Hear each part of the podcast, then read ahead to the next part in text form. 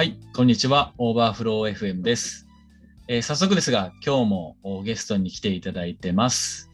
えー先日、オーバーフローで技術顧問に就任いただき、アクセシビリティを専門としているマスピーさんです。よろしくお願いします。よろしくお願いします。はい。今日も頑張っていきましょうということで、あの、早速ですけれども、めマスピーさんとお話しするのは僕これで2回目ですね。はいはい。はい。で前回ちょっとね、一回お話しした時もたくさん盛り上がったんで、そのあたりの話を聞いていければと思うんですが、まあ、大前提、あの、僕がね、アクセシビリティの専門家でもないので、今日はこう、僕が一素人として、あの、アクセシビリティとは何ぞやとか、そういった部分から、あの、聞いていける回にできればなと思ってます。はい。よろしくお願いします。お願いします。では、早速ですが、最初に、あの、マスピーさんから自己紹介をお願いします。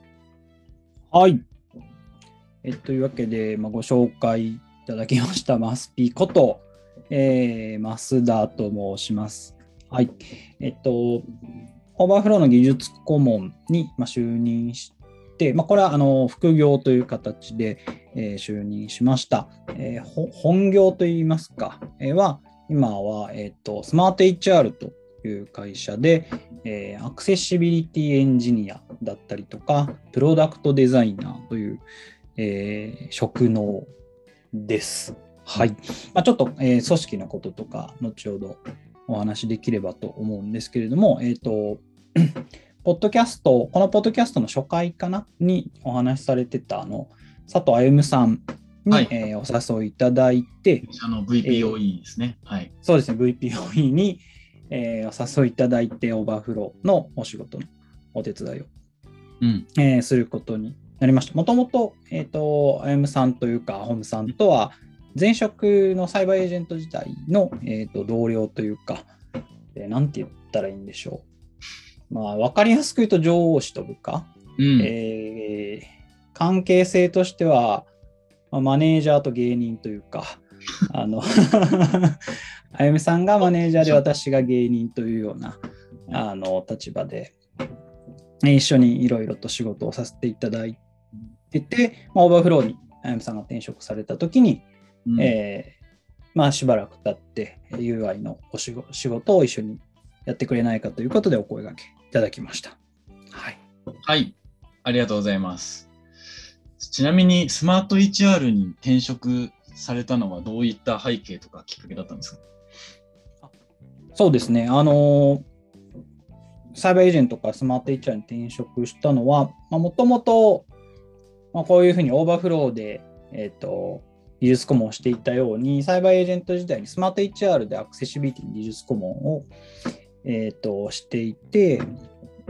で、そのまま、いわゆるこう、副業転職うんという形でスマート HR に、えージョインしました。なんかきっかけとしては、そうですね、1年ぐらい技術顧問をやっていて、えーこう、1年もやればですね、割とこう組織の中で関係もできてきて、自分がこう活躍というか、ワークするイメージもできたのと、まあよりその本業にしてスピード、やってることのスピードを上げたいとか、うん。あとはこう、まあ、一緒に働きたいなと思う人がこういいっぱいスマート HR にこう入社していってですね、もともとの知り合いも含めてですけど、なんかこの人と働いてみたいなと思う人がすごく増えていて、あ、この人たちと仕事できるのは今しかないかもしれないみたいな、まあそんな勢いもあってうん。転職をしました。うん。まさに副業転職での、ね、転職、あのー、ジョブチェンジということで、そのあたり、ですよ。あの、もう多分この話だけ切り取っても深掘りできそうなんですけど、今日は 確かに。アクセシビリティの方っていうのを聞いていこうかなと思ってはいるんですけど、やっぱり副業転職ね、いいですよね。そういったギャップがないっていうところがいいと思うので、皆さんおすすめ。そうですね、本当にあの、ギャップがないっていうのは本当にそうで、なんか、これは皆さん本当お話しされてると思うんですけど、なんか、組織に入る前のこう不安みたいなのがすごく少ない状態で、自分がちゃんと価値を発揮できるかなとか、あの使用期間ドキドキするとか、っていうことがすごく少なくて、やっぱり価値を出す初速も早かったなと思いますし、うん、チームに馴染めるのも早くて、うん。まあ、それこそ当時、その私が転職した時の上司があの VPOE のあゆむさんなので、うんあのそれで副業転職っていうのをこう強烈に認知されたそうなので、うんまあ、今、オーバーフローにあゆむさんがいるのも、まあ、私のおかげかもしれないですね。あゆむさんに副業転職を教えてくれたのがマスピーさん。そうですね。ありがとう。う言いがかりというか、冗談ですけど、はい。ありがとうございます。じゃあ次、その、今、スマート HR ではどんなお仕事をされているのかっていうのを、えーお聞きしてもいいでしょうか？はい。えっ、と、先ほど2つ役職というか職能を述べて、アクセシビリティエンジニアとプロダクトデザイナーというえー職で働いているというお話をしました。でえー転職して1年間はプロダクトデザイングループというところで、えースマート HR の、まあ、SARS のプロダクトの、えーデザイン、え設計をする仕事をしていました。もともとフロントエンドエンジニアだったんですけど、スマート HR に入社したタイミングでデザイナーにジョブチェンジしたと。で、並行して前社の、えアクセシビリティを、え向上していく仕事もやってたんですけども、え今年の1月に、えースマート HR プログレッシブデザイングループという新しい組織を新設しまして、まあ、そこで、えーアクセシビリティと、あと多言語化対応というのを、まあ、2つの、えー直近では2つのミッションを持っている組織を新設して、まあ、そこのチーフというか、えーもやっております。まあ、具体的に言うと、各チームのえー多言語化対応だったり、アクセシビリティの品質向上のえー支援をしたりとか、リードをしたりとか、全社的な目標設定をしたりというところが主な仕事です。まあ、並行して、ある一つのサービスのプロダクトデザイナーも今兼務しているという形です。なるほど、ありがとうございます。なんか、ノートも拝見したところ、第3のデザイン組織っていうところで、はい。えープログレッシブデザインチームというのが新設されたというふうにあったんですけど、そのスマート HR さんでアクセシビリティがの重要度が上がってきたのって、どういう背景があったんですか、そうですね。えっと、私が、えー技術顧問としてスマート HR 手伝い始めたのが2020年の4月ぐらいだったかなと思います。で、えっと、それ以前から、えっと、実はもう直接的にスマート HR をの導入を検討していただいているお客様だったりとか、えっとまあ、すでに導入いただいているお客様から、えーアクセシビリティについてのこう要求であったりとか、問い合わせっていうのがあの少しちょっとあったような状態です。で、なぜそれが、まあ、そのリリースしてからそれぐらいの時期に、2、3年ぐらいかな、多分ローンチして3、4年とかぐらいのタイミングで出てきたかというと、まあ、スマート HR 自身が あのエンタープライズのお客様とか、いわゆる IT と、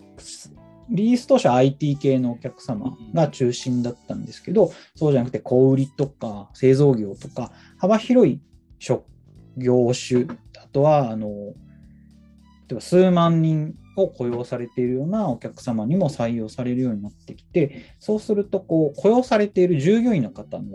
まあこう多様性というのがすごく広がってくる中で、やっぱりその中には高いアクセシビリティを必要とする従業員を雇用されているお客様も増えてきたということで、あのやっぱり我々が提供しているのは、えー、と従業員の方と人事、労務、担当者の方を、まあ、つなぐうん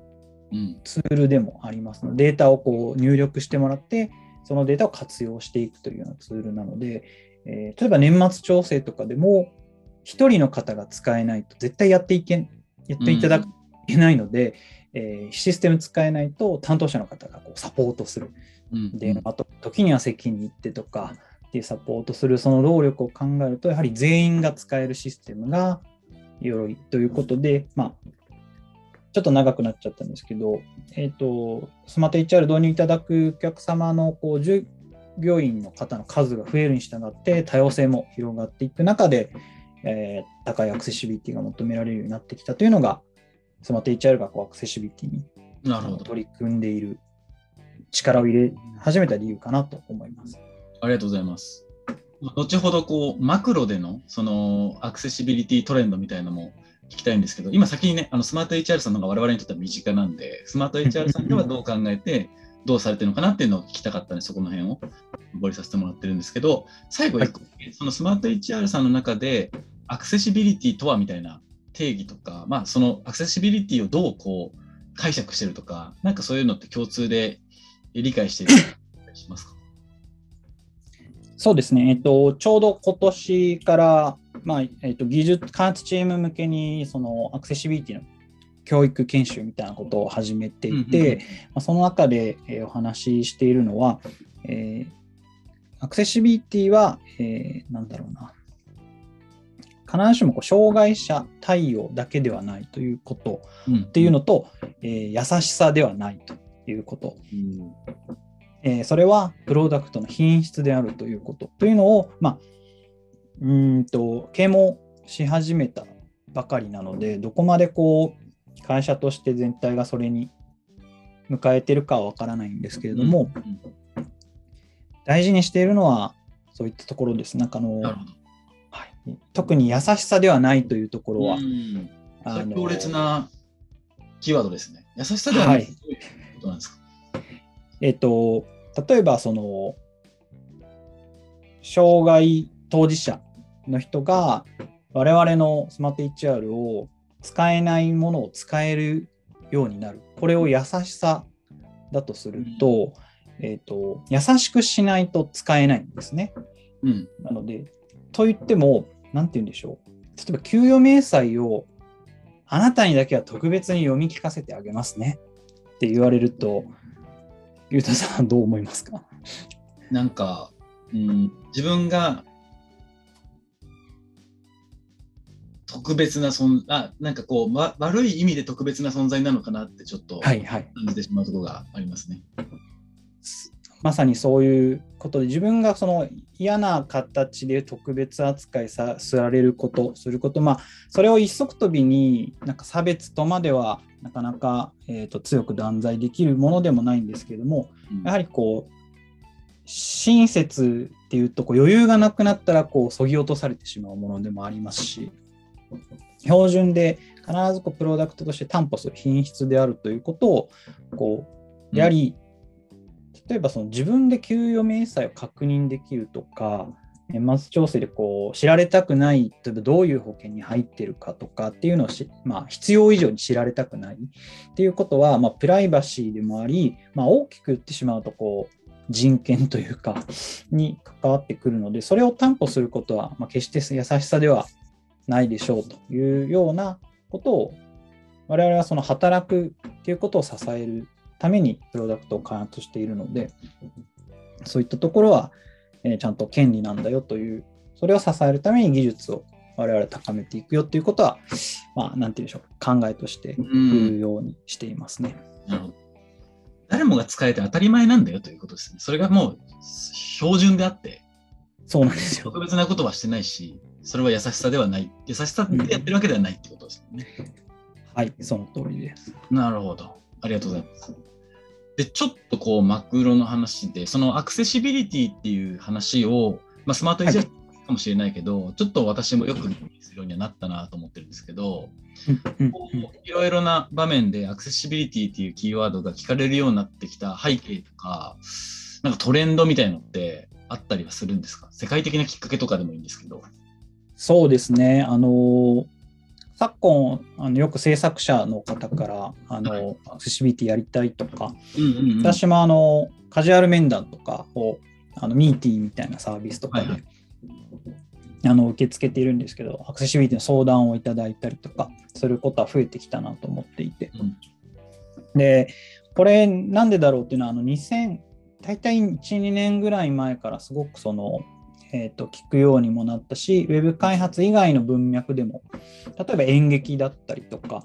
えーうん。そういったところでも聞くようになってきて、でどういうものがきっかけかなと思ったときに、まあいろいろとあると思うんですけど、個人的には、例えばそのブラック・ライブズ・マターであったりとか、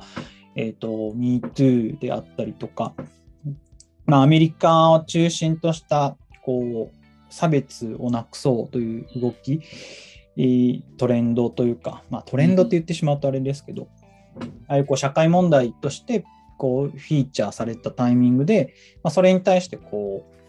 開発者というか、えー、制作者も社会問題の一つとして認識して、例えば自分に何かできることはないだろうかとか、自分がそういうことをやってないだろうかってこう、振り返った時に、あ自分のそのデジタルプロダクトを作るという仕事の中で、それが、何、うん、て言うんでしょうかね、こう、差別に加担したくないとか、そういうことをしたくないなっていう気持ちの発露先としてのこうアクセシビリティっていうのがあったのかなというふうには思ってます。社会の意識が、まあ、少しこういい風が吹いたところでちょうどこう手元に、えー、の仕事で行えるものがあったというところはあるのかなと。あと、まあ、それはこうちょっとポジティブな理由ですけど、まあ、特に US、アメリカに至ってはこうアクセシビリティをの低いデジタルプロダクト、まあ、ウェブサイトだったりとかがこう訴訟されるケースが最近増えてきて、あの正確な数字を覚えてないんですけど、年間今だと2000件以上、うん、あの訴訟が起きていて、えーまあ、あまり 具体名出さない方が良さそうな気がしますが、まあ、大手の小売とかのウェブサイトがこう裁判で負けて賠償金を払ったりとか、そのいついつまでにウェブサイト回収しますみたいな、えー、しなさいみたいな判決が下りたりしていて、えー、と向こうではコンプライアンスの問題として捉えられていることもあって、まあ、そういうのがいろんな、えー、訴訟リスクだったりとか、えーと、その社会問題だったりとかっていうところも含めて、えーと、感謝の中での盛り上がりっていうのが生まれてきてるのかなというふうに思いますし、まあ、コンプライアンスっていう意味では、例えばあの SDGs とか、うん、えー、ESG とか、まあ、そういった文脈でもあのポジティブに捉えられているのかなと思います。うん、そうですよね。アメリカの、特にアメリカだと、あのね、上場企業は人的資本の開示っていうものが、まあ、ちょっとあの HR の領域ですけど、すごく重要視されているというか、あのコーポレートガバナンスコードといって、必ず開示しなければいけない項目の中にそれが入っていて、まあ、一般的、有名なところで言うと、本当に、えー、女性の役員の比率であるとか、あと人種ですね、はい、アジア系、えー、ヨーロッパ系、アメリカ系が何パーセントずつです。で、白人系が9割を占めている会社は株価が落ちるみたいな、結構そういうあったりはするんですけど、はい、そのすごく、まあ、それも一部だし、えー、その広く捉えた時の先ほどの ESG とか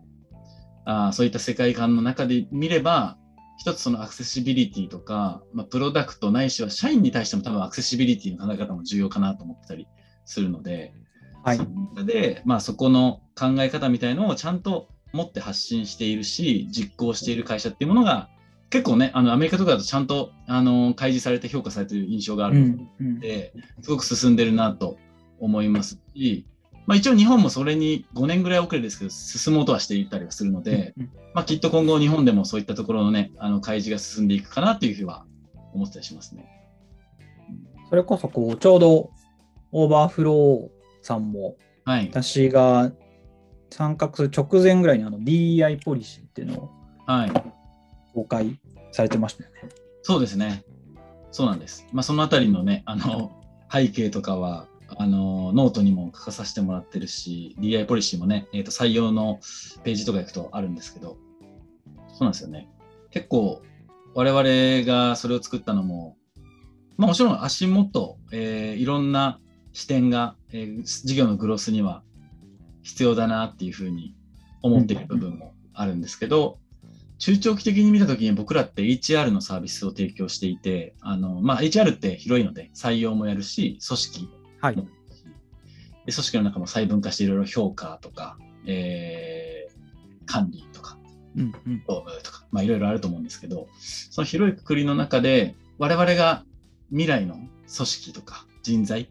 えー、組織の在り方ですね、HR の在り方っていうものを体験しないと、それをプロダクトにできないし、それを、えっと、一歩先体験したものを、えこんな風にやるといいですよって教えてあげた方が、使っていただく企業様の価値っていうのもやっぱり上がると思ってるので、やっぱスタートアップでですし、あのどこもやってないことを最先端のことにやっぱりトライする。っていうことを恐れてはいけないなと思ってたので、DEI っていうものに関してはもう間違いなく来るので、来るというか、どどの会社も必ず意識しなければいけない、えー、理念だと思うので、まあ、それをですね、あの今からやっていかなきゃいけないなというふうに感じていたので、ああいったものを制定しましたね。あなんかすごくいいタイミングだったなというのもあのありますし、まさに、まあ、同じ HR 系、ほん、本当にその事業領域は今はあの全然かぶってないというか、うんうん、HR の広い中の村だけど、こうちょっと立ち位置が違う会社で、まあ、我々も同じようにこう自分たちの働き方をまずちゃんとしてというか、チャレンジして、それによってこう社会にこう、まあ、ベンチャー企業としてこう、なんだろう、非合理をハックするって我々言っていますけど、挑戦していく、社会を変えていくってことにチャレンジするっていうのをやっていて、なんかそれをすごく感じて、うん、我々もまあ本当にもっと DI の取り組みやってますけど、ここまでまだ多分公開できてないので、すごいなと思うし、まさに本当、私も副業で関わってますけど、あの、 Slack にね、招待してもらって、いかにこう、副業というか、いろんな働き方の人が、うん、まだね、少ししかあのお邪魔できてませんけど、あの時間、働く時間も場所も形態、まあ、契約形態というか、うん、もう、うん、なんかすごく、この人数でこんなにいろんな人が働いてるんだっていうところは、働き方に関してはすごく多様だなと思ってます。そうですね。もう本当、特に開発チームは海外のメンバーもいるし、確かに。うん、本当に時間はね、あの同期性は意識してない、非同期でどれだけスループット上げられるかみたいなのが、事業観点、組織観点は重要視したりするんでね、確かにそういう側面はあるかなと思いますね。うん、で、次、じゃあ、あの、そういったもろもろの背景があって、えー、はい、 overflow とアクセシビリティっていうのがどこで交差していくんだいっていう話なんですけど、はい、はい、あのきっかけはもちろんあの VPoE のあ佐藤歩さんからお声がけいったっていうところもあると思うんですけど、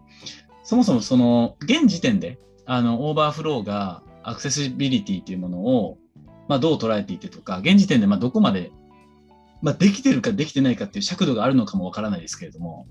えー、っていうところからあの整理したいなと思ってるんですけど、はい。はい。まずなんだろう、現時点の overflow のアクセシビリティっていうものに関してはどのように見られてますか？そうですね、まあ、実際にプロダクト、まあ、特にオファーズ触らせてもらって、はい、えー、と裏の企業の方が使う管理画面とかも含めて、まあ、本当に触りだけ見させてもらった感じ、まあ、あの、なんて言うんでしょうね、えっ、ー、と、言い方を選んでしまいますが、まあ、うん、正直悪くないなっていう 状態。今、ネガティブなものが来ると思ったら、正直。ああ、よかった。はい。いやいや、あの、悪くないなっていう感じではありつつも、そうですね、えっ、ー、と、一つの画面の中で、えっ、ー、と、まあ品、品質だと捉えたときにあ、結構よくできているなっていうところと、あ、ここはあまり何も考慮せずに作られたなっていうところの、こう差が結構あるというか、なるほどなので、統一した、もちろん、あの、取り組む前だということもあり、統一した基準とか技術レベルとかがあって、えー、この品質がこう作り上げられているわけではなく、まあ、先ほども話したようにいろんな多様なメンバーがいる中で、たまたまこう、えっ、ー、と、心得があったりとか、まあ、マークアップがよくできる人がいたりとか、っていう方が担当したところは良い品質になっている。けれども、そうじゃないところはそうじゃないっていうことで、まあ、あの悪くはないんだけれども、再現性がないかもしれないなと、えいうところが、とか軸だったりとかっていうのがないだろうなっていうのは感じたうんうん、はい。ありがとうございます。ちなみにこのできている、できてないの判断軸とかガイドラインみたいなものっていうのは存在しているものなんですか？そうですね。あの、アクセシビリティに関しては、えっと、日本の、いわゆる品質規格でいうと JIS、えー、あとは、まあ、国際的なものだと ISO になっている、えーとまあえー、W3C という Web の、えー、標準仕様を定めているところが、うん、えー、作っているアクセシビリティのガイドラインがありまして、まあ、私のような、えー、なんて言うんでしょうね、健常な人間というか、うん、が、その、チェックするにはそういったガイドラインでチェックしますし、うんうん、まあ、例えば、障害当事者が使えるかどうかとか、うん、もちろんそういった観点でも、えーと、品質を測ることはあるんですけども、私の場合は、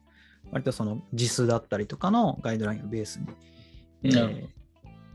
見たりしてますね。うん。ありがとうございます。なんかこう、まあ、うちは今そういうフェーズで、えー、はい、スマート HR のスマート HR さんのフェーズだし、もちろんその企業の今のあの状態、プロダクトの状態によって、いろんなフェーズがあると思うんですけど、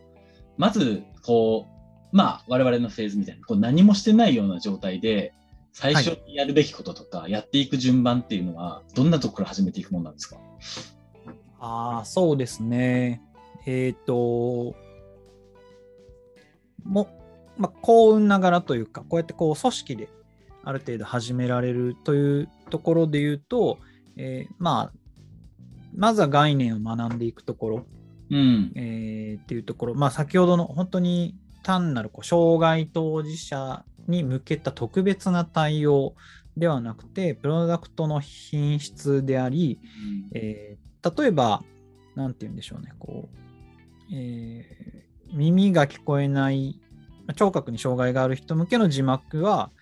イヤホンを忘れた人間にとっても便利だったりとか、うん、えー、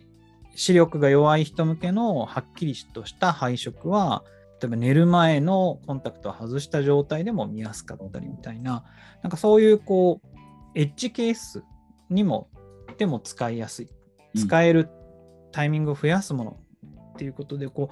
う、いろん広い使い勝手を上げるものだよっていうのをまず学んでいただくところ、そこからこう、あ遠い世界のことじゃないんだと。で、うん、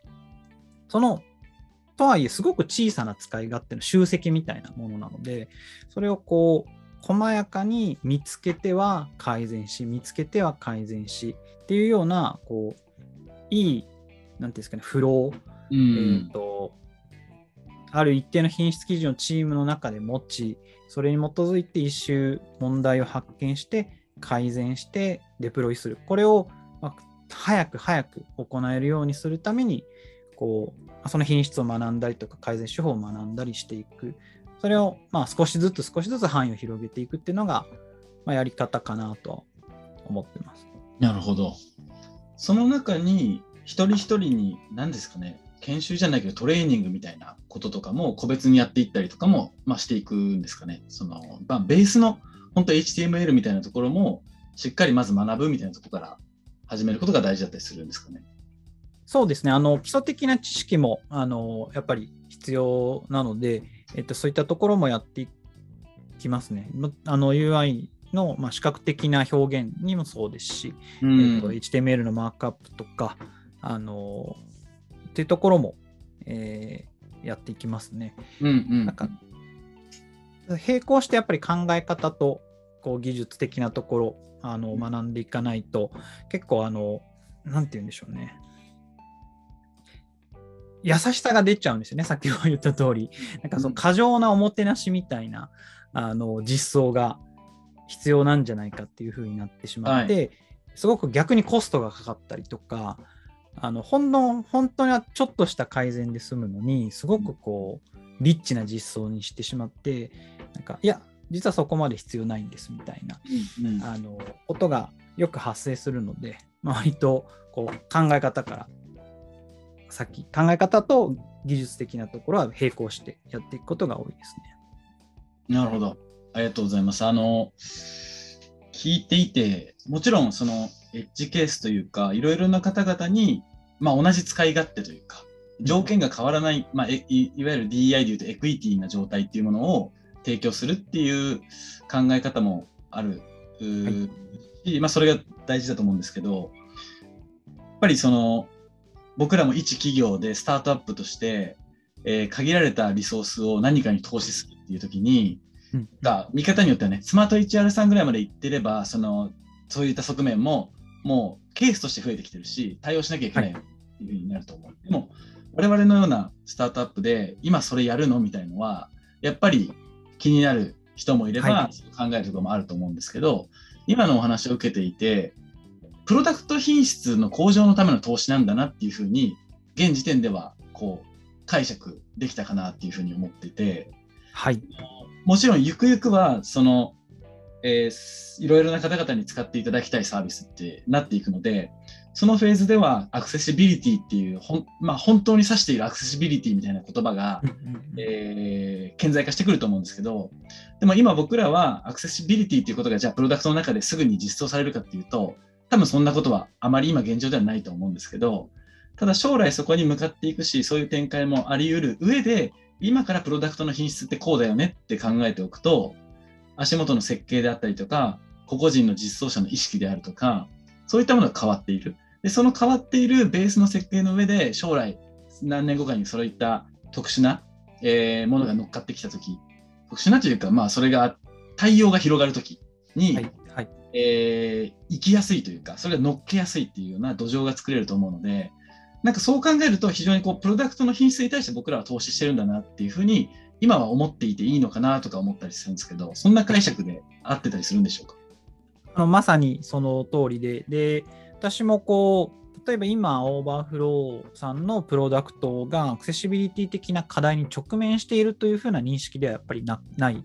です。うんうん、でえっ、ー、と、技術顧問としてもアクセシビリティの顧問というよりかは、あの苦しみに苦しんで、今なんか定着しかけてるのが UI をいい感じにする技術顧問みたいな名前 になりそうですけど、えっと、まあ、まさに本当に UI、ユーザーインターフェースの品質にを上げていく。これはもうアクセシビリティ限らず、ちょっとした使い勝手とか、あの改善。例えば、先ほどもちょっと話した通り、アクセシビリティ小さな課題のの解決の積み重ねだったりするので、そうやってこうユーザビリティにも同じことが言えるし、まあ、アクセシビリティとユーザビリティもこうグラデーションのところがありますし、あのあちょっとこうした方がいいよな、みんなもそう思うよね。っていう、うん、あの開発者がこう、あ本当はこここうした方がいいなって思ったものが、どれだけ早く、思ってからどれだけ早くこうプロダクトに反映されるか。っていうところが、アクセシビリティを軸に良くなり、こう、基礎的なところの改善が早くなるような仕組みを整えていったりとか、マインド設定したりとか、あとはその、あれ、これ俺はいいと思ったけど、みんなどう思うだろうじゃなくて、あこの組織のプロダクトのデザインの考え方だったら、絶対こうやった方がみんこういうケースで便利になるっていう、その頭の中の、その、何て言うんですかね、改善点とその組織のデザインの考え方をつなげてると、なんかそそこをみんな不安に思わずバッと実装してプロリク見てもらうとか、うん、でそうなんかこうデザインの考え方みたいなのがもう浸透していければ、うん、なんかそのお伺い立てずに、まあ、なんていうんでしょう、分かりやすい言葉で許可より謝罪で、改善してみました、どうすかって言って、それがこうデザインの考え方が行き渡ってれば、いいね、いいねってなって、じゃ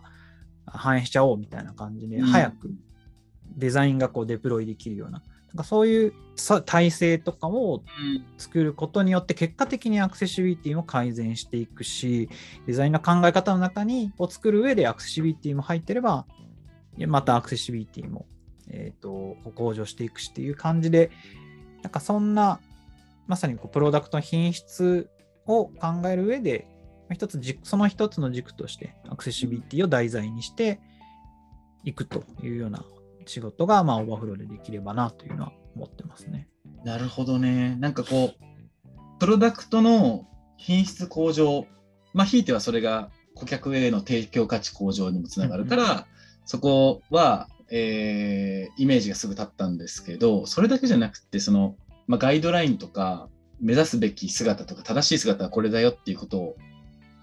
共通認識を持つことによっていわゆるこうティームトポロジー的に言うとこう認知コストが下がるというかそのはいはいはいはい。確認したりとか、えー、これってどうなんみたいなコミュニケーションがやっぱりねあの人が増えれば増えるほど指数関数的に増えて、うん、でその時間のロスが、